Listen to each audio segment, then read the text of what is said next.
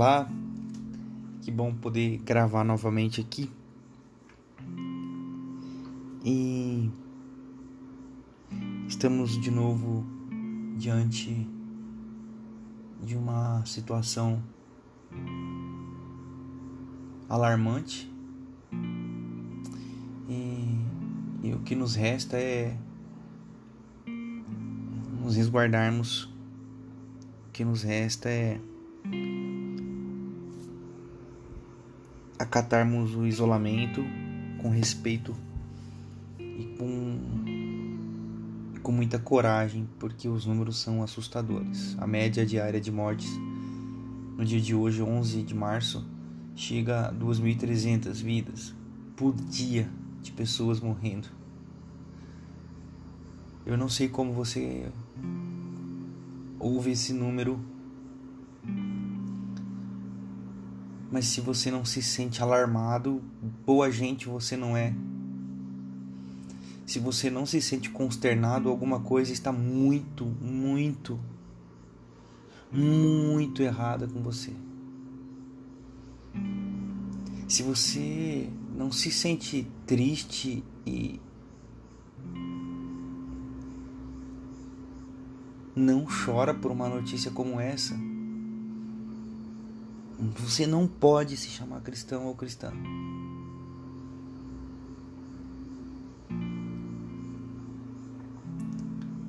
Nós estamos diante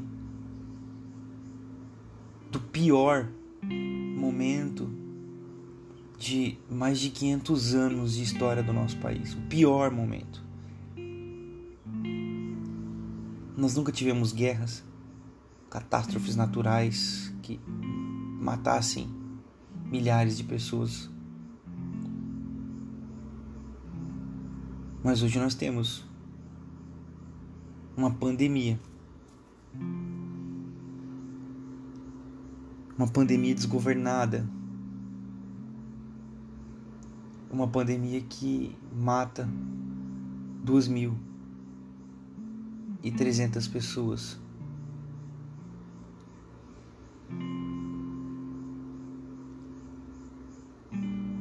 Gravar isso aqui que eu tô gravando me, me, me traz um misto de sensações. Porque antes eu me preparava durante a semana para atender pessoas.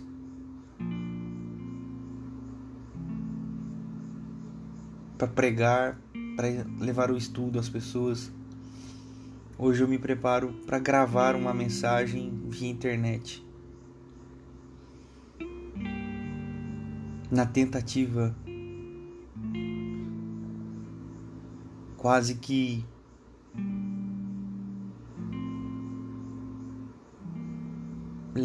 é, uma tentativa quase que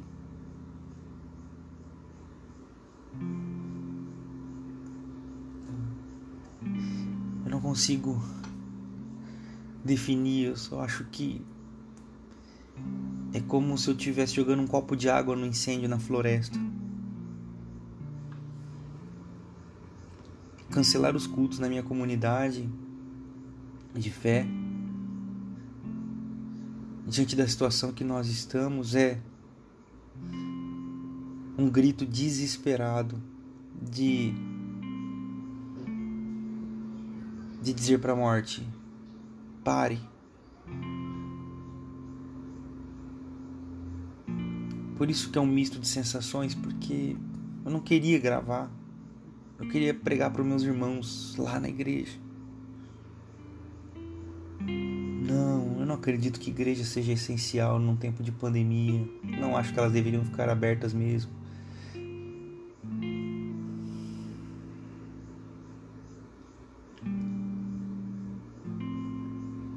sensação estranha, porque ao mesmo tempo eu quero falar. E é por isso que eu estou gravando isso.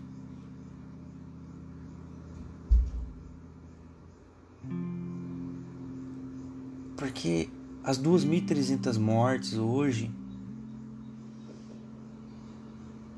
eu não acho que elas seriam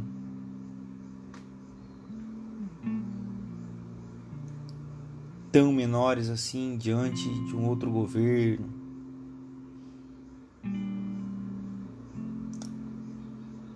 Mas as 2.300 mortes que nós temos hoje por dia e o mais de 265 mil mortos que nós temos no nosso país é fruto do que o Brasil elegeu em 2018. E por favor, não pare de ouvir, porque você precisa ouvir o que eu vou dizer agora. Lá atrás,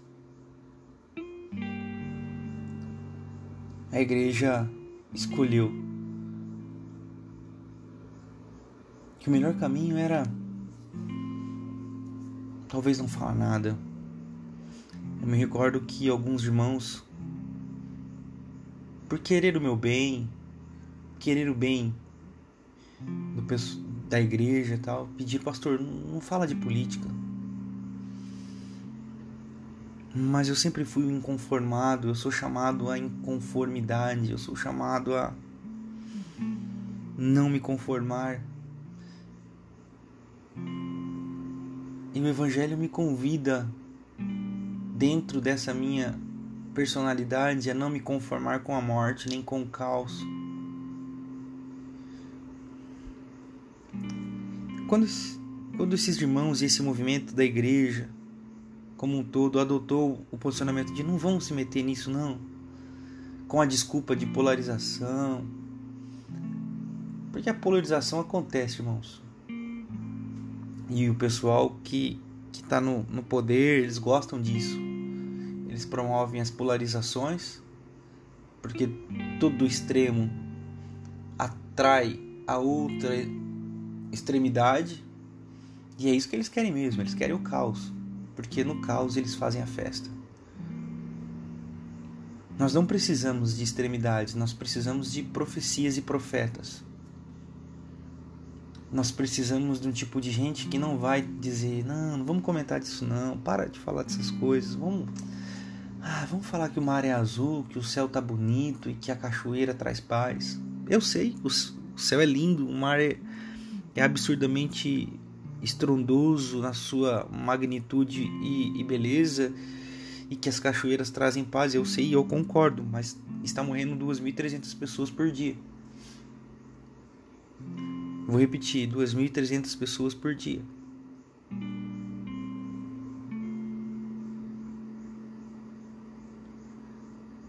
Duas mil e trezentas pessoas por dia. E aí, a você que eu tenho convidado, não pare de ouvir o que eu tô, pra, que eu tô dizendo aqui, o que eu tenho para dizer. Você vai me. Certeza que você vai me pedir, pastor, evita falar isso aí. Evita é sério mesmo que você está querendo evitar confusão enquanto morrem 2.300 pessoas por dia? Porque, na verdade, não é, não é a paz que você quer. Infelizmente, por trás dessa frase, vamos evitar falar dessas coisas, porque já está tão polarizado. Na verdade, o movimento que se esconde por trás daqueles que dizem, não, eu não sou daqui nem de lá, tal, é a apatia.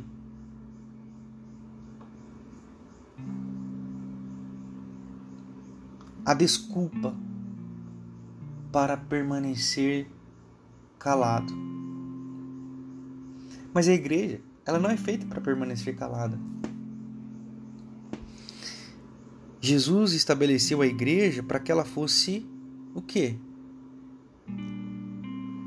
Você lembra do texto sagrado quando diz: Vão e anunciem as boas novas do reino de Deus? Anunciar é o que? Se não falar. E as boas novas é o que? As boas novas do reino de Deus é o que? Se César tinha as boas novas dele, que eram as boas novas de Roma, Jesus diz: Agora eu tenho também as minhas boas novas se as boas novas de Roma e de César eram a morte, o controle e o poder, as boas novas de Jesus eram libertação, quebra de cadeias de opressão e boas novas de paz. E como diria o profeta Falcão, paz sem voz não é paz, é medo.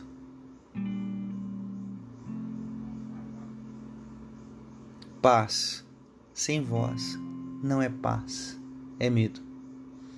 Então, na realidade, esse movimento de não, não se mete nessas coisas não, não é paz, é medo.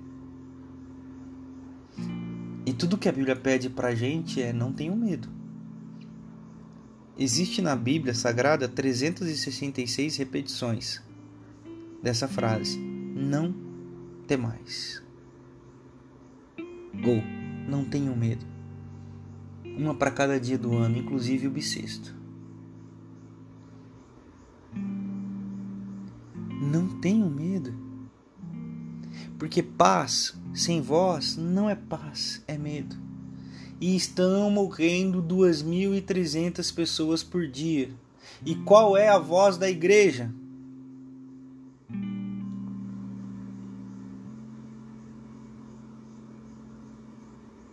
Paz. Mas paz sem voz é medo. Então, quando você me diz, ou quando vocês dizem para os pastores, para as pessoas. Evita falar dessas coisas aí. Você não está pedindo paz, você está pedindo seja um medroso. É assim que eu ouço. É assim que eu me sinto. Um covarde. Porque está morrendo 2.300 pessoas por dia. E eu tenho que ver o presidente do meu país dizer que Vacina não é tão urgente assim.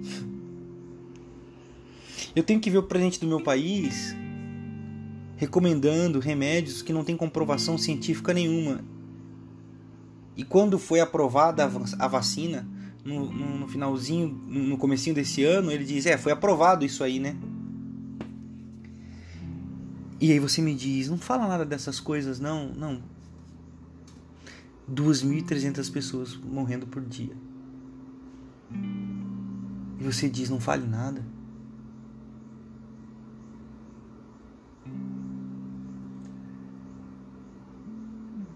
Porque a Bíblia diz: Onde está, ó morte, a sua vitória? E quando a Bíblia diz isso, ela está dizendo assim: Olha, morte, você não vai encontrar caminho fácil enquanto nós estivermos aqui.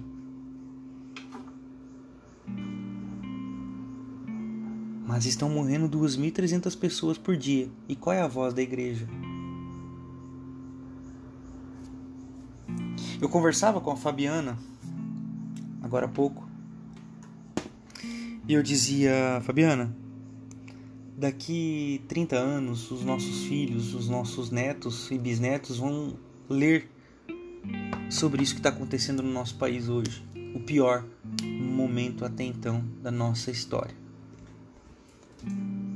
E eles vão ler que nós tínhamos um presidente eleito com apoio dos cristãos que negou a ciência e negou a vacina.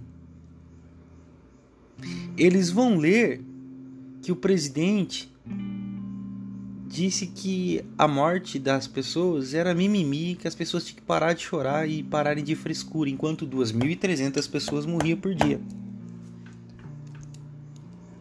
Eles vão ler o presidente recomendando para ninguém usar máscara, porque diz que a máscara faz mal, sem base científica nenhuma, apenas num movimento é, de criar tumulto social.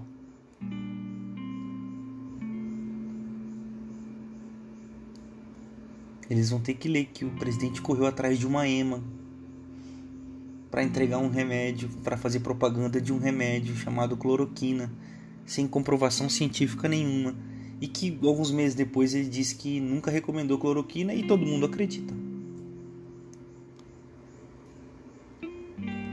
Que no meio de uma pandemia ele trabalhou firmemente para que as pessoas pudessem se armar mais, ou seja, cada ser humano brasileiro pode ter seis armas mas não tem dinheiro nem para comer. Então.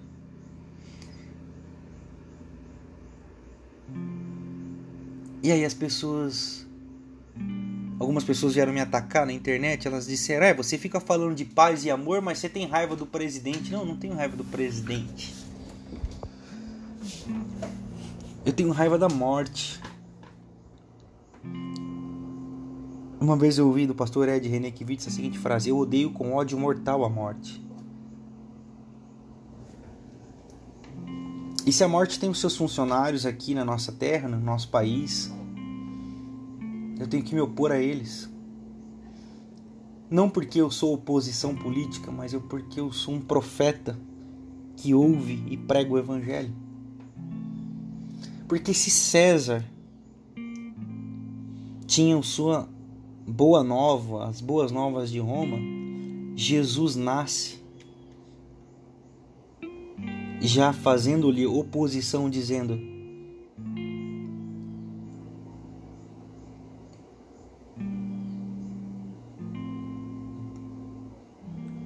Maravilhoso, conselheiro, príncipe da paz. Enquanto César era a presença divina na terra, enquanto César era a figura da divindade na terra e autoridade, nasce um menino em Belém, chamado Maravilhoso Conselheiro, Príncipe da Paz. O menino já nasce fazendo oposição ao império presente.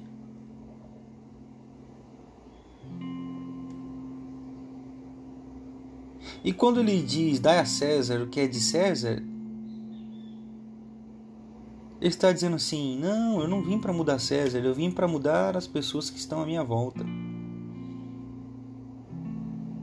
E quando então eu faço a minha crítica, eu faço o que eu aprendi com Jesus.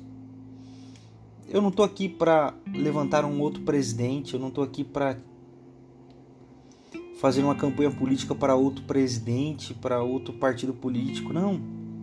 Eu quero mudar as pessoas que estão à minha volta, eu quero que elas conheçam Jesus. Eu quero que elas saibam que paz sem vós não é paz, é medo, e que o Evangelho disse que o perfeito amor lança fora todo medo, porque o medo pressupõe castigo. Eu quero que as pessoas que me ouvem saibam que eu choro no meu coração todos os dias, porque 2.300 pessoas estão morrendo e a igreja está em paz. Mas paz sem voz não é paz, é medo. A igreja está com medo.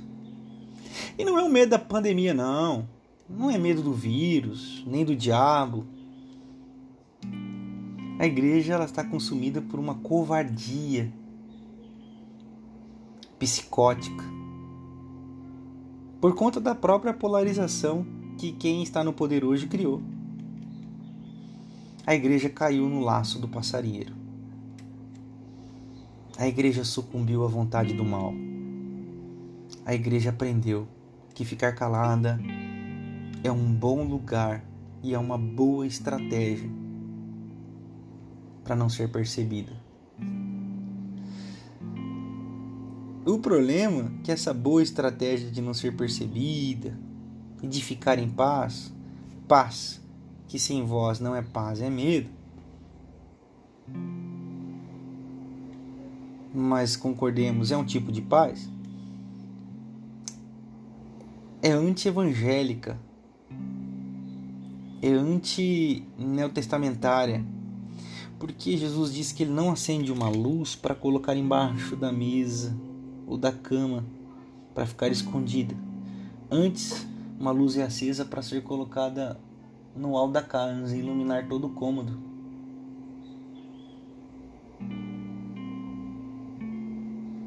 É óbvio, elementar e basal que Jesus não está falando de lugares de privilégio. Tem que ser muito tonto para pregar um negócio desse, né? E tem muito tonto que prega e gente mais tonta ainda que acredita. Jesus não está falando de colocar você em posições elevadas, Jesus não está falando em colocar você em posições de sucesso e destaque.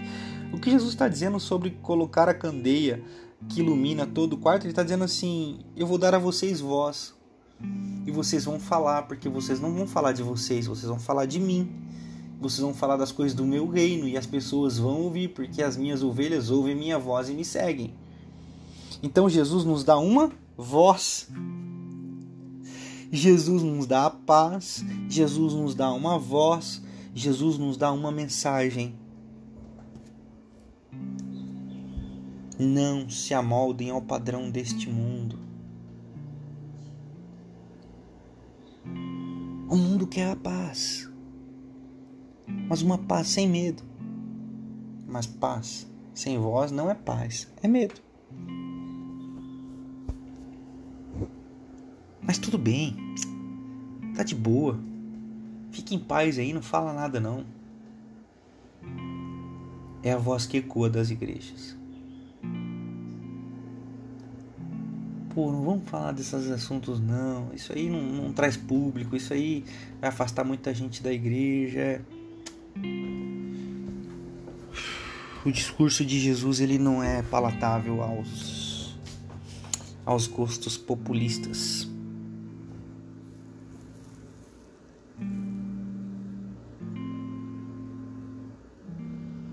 E aí eu tenho que responder graças a Deus, eu não, não, sou dos pastores que são muito atacados, não. Na realidade, eu recebo muito mais apoio, inclusive de gente de fora da comunidade, quanto ao que eu tenho tentado ensinar através das minhas redes e na minha comunidade. Mas um ou outro ataque que eu recebo, eu percebo uma. uma, uma ignobilidade um conhecimento muito raso de textos sagrados, o mesmo discurso é, sem estrutura intelectual, contextual, social nenhum, apenas esses discursos cheios de chavões, de extremistas, de malucos, de terraplanistas e negacionistas e conspiracionistas. Então eu fico muito em paz, no sentido de poder ter voz e escolher não ter voz, porque eu aprendi com a sabedoria rabínica como discutir com idiotas. Eles disseram: não discuta, concorde, você tem razão. Então eu digo: beleza, irmão, você tem razão, segue daí que eu sigo daqui.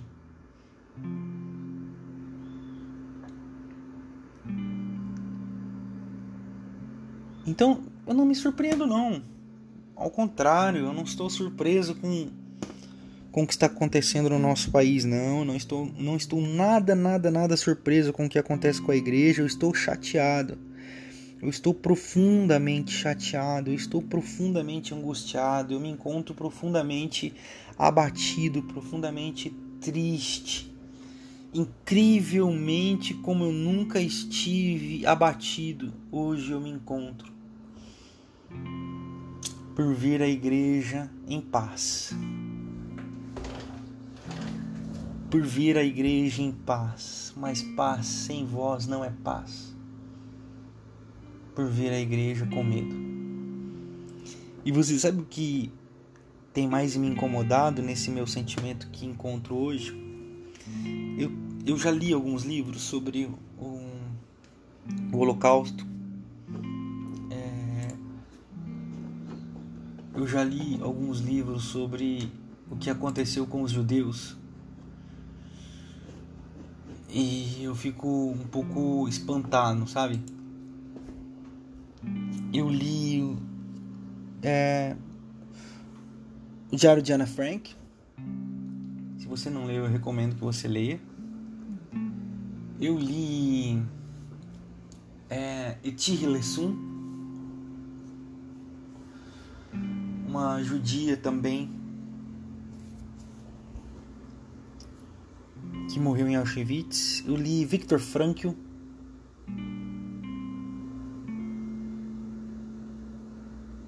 Um médico sobrevivente em Auschwitz e que depois ele formulou a teoria, a teo, a, uma teoria da psicologia chamada logoterapia. E eu estou lendo Edith Eva Heger. Ela é autora do livro A Bailarina de Auschwitz. Também resolvi encarar algumas leituras como de Abraham Chorricho, um rabino. Uh...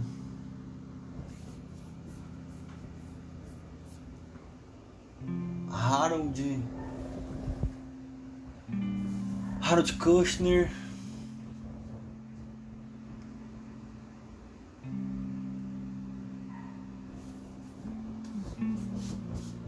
rabinos que escreveram para a sociedade.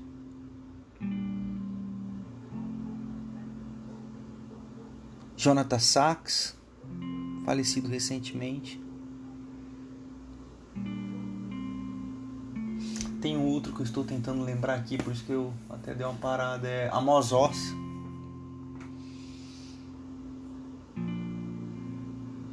Amos Oz. E ao ler todo esse contexto judaico, ao ler todo esse contexto rabínico e os relatos de Auschwitz e das, dos campos de concentração, relatos horríveis, Etir Hillesum nos convida a um olhar mais de uma espiritualidade firmada em Deus, existente em Deus, muito bonito, muito poético, inspirador, inclusive recomenda mas ao ler os relatos do que aconteceu em Auschwitz, eu, eu me fiz uma pergunta. Até hoje eu escrevi um texto sobre isso. Eu convido você a ler. Está lá disponível em minhas redes sociais. Vou colocar no meu site daqui a pouco. É, onde estavam as pessoas de bem? Ali, durante aproximadamente 1941 a 1945, 6 milhões de pessoas foram mortas 6 milhões de judeus foram mortos, homens, mulheres, crianças, idosos, mortos como animais. Eu me pergunto onde estava a igreja?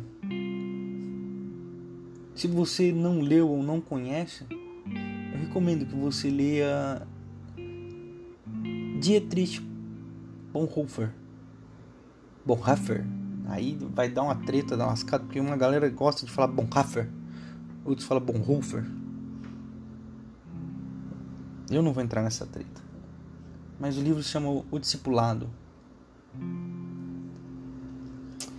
É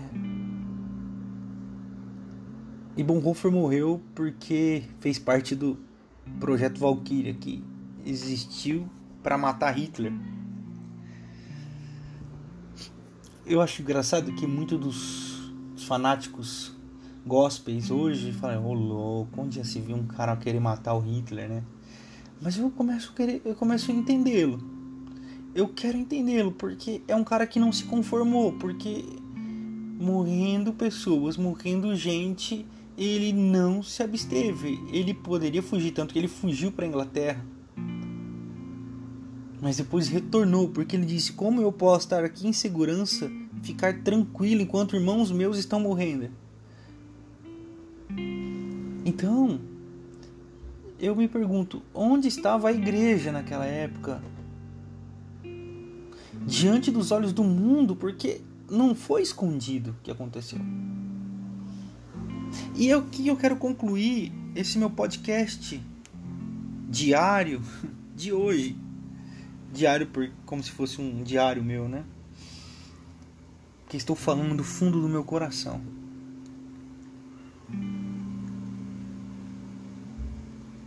É... O que, o que diria Bonhoeffer hoje se ele fosse brasileiro? Com 2.300 pessoas morrendo por dia. O que diria Martin Luther King hoje? Se ele fosse brasileiro com 200 com 2.300 pessoas morrendo por dia. O que diria Mahatma Gandhi se Mahatma Gandhi fosse brasileiro nos dias de hoje, com 2.300 pessoas morrendo? O que diria Madre Teresa de Calcutá? O que diria se ela fosse brasileira tivesse morrendo 2.300 pessoas diante dela? O que essas pessoas fariam? Porque eu vejo, as pessoas acham muito bonito Mahatma Gandhi e, e, e, e Bonhoeffer. Eu vou colocar até aqui Mandela, né? Mohamed Ali. Bonito, bonito usar camisa. Madre Teresa de Calcutá. Eu acho muito bonito. O pessoal usa camisa e põe foto no escritório e tal, e cita e tal. Mas eu acho que se essas pessoas estivessem vivas hoje, a igreja do Brasil hoje, inclusive alguns dos meus irmãos chegariam para eles e falariam: bicho, não fala dessas coisas não. Ou são os mesmos irmãos, irmãs. Isso aqui foi um trovão, tá ok? É, são os mesmos irmãos que se vivessem na época de Auschwitz, dizer, o, o Bonhoeffer não se mete nisso não, vamos, vamos ficar em paz aqui, Bonhoeffer, não vamos falar dessas coisas não, Bonhoeffer. Madre Teresa de Calcutá, não, não, vamos só dar comida aqui, vamos só dar comida aqui, porque aí a gente não arruma confusão. Mandela, né? Mandela, não vamos, Mandela não vamos fazer, putz, Mandela não vamos fazer revolução, porque, olha, Mandela, vamos ficar em paz. Para Martin Luther King, para muitos irmãos das igrejas de hoje chegariam para Martin Luther King e diriam: Ô, ô, ô Martin, vamos que, vamos que tal facho, vamos, vamos parar. Não, bicho, bicho, não vamos mexer com isso, não é o nosso papel. É, então. Eu. Eu quero que meus filhos saibam que eu não fui um conformado. Que eu não me calei diante do mal e da maldade, da morte de 2.300 pessoas por dia é mais que 10 tragédias de aviões por dia. Ou quase 10 tragédias de aviões com 250 pessoas por dia. Amanhã, mais 10 aviões vão cair. Depois de amanhã, mais 10 aviões vão cair. E a gente não faz nada. Porque nós estamos em paz. Mas paz sem voz não é paz, é medo. E meu Deus não me chamou para ter medo. Estou cansado, estou desanimado, estou enfraquecido, estou perplexo, estou horrorizado, estou bravo, mas com medo eu não me encontro. Medo nenhum de falar, de gravar, de publicar um episódio como esse, de pregar o que eu prego, de pregar o que pregarei domingo porque eu não vou me calar diante da morte de mais de 2.300 pessoas por dia num tempo do pior momento da história do nosso país. Mas eu sei também que eu sou apenas um passarinho jogando um copo de água numa floresta em chamas. Amém.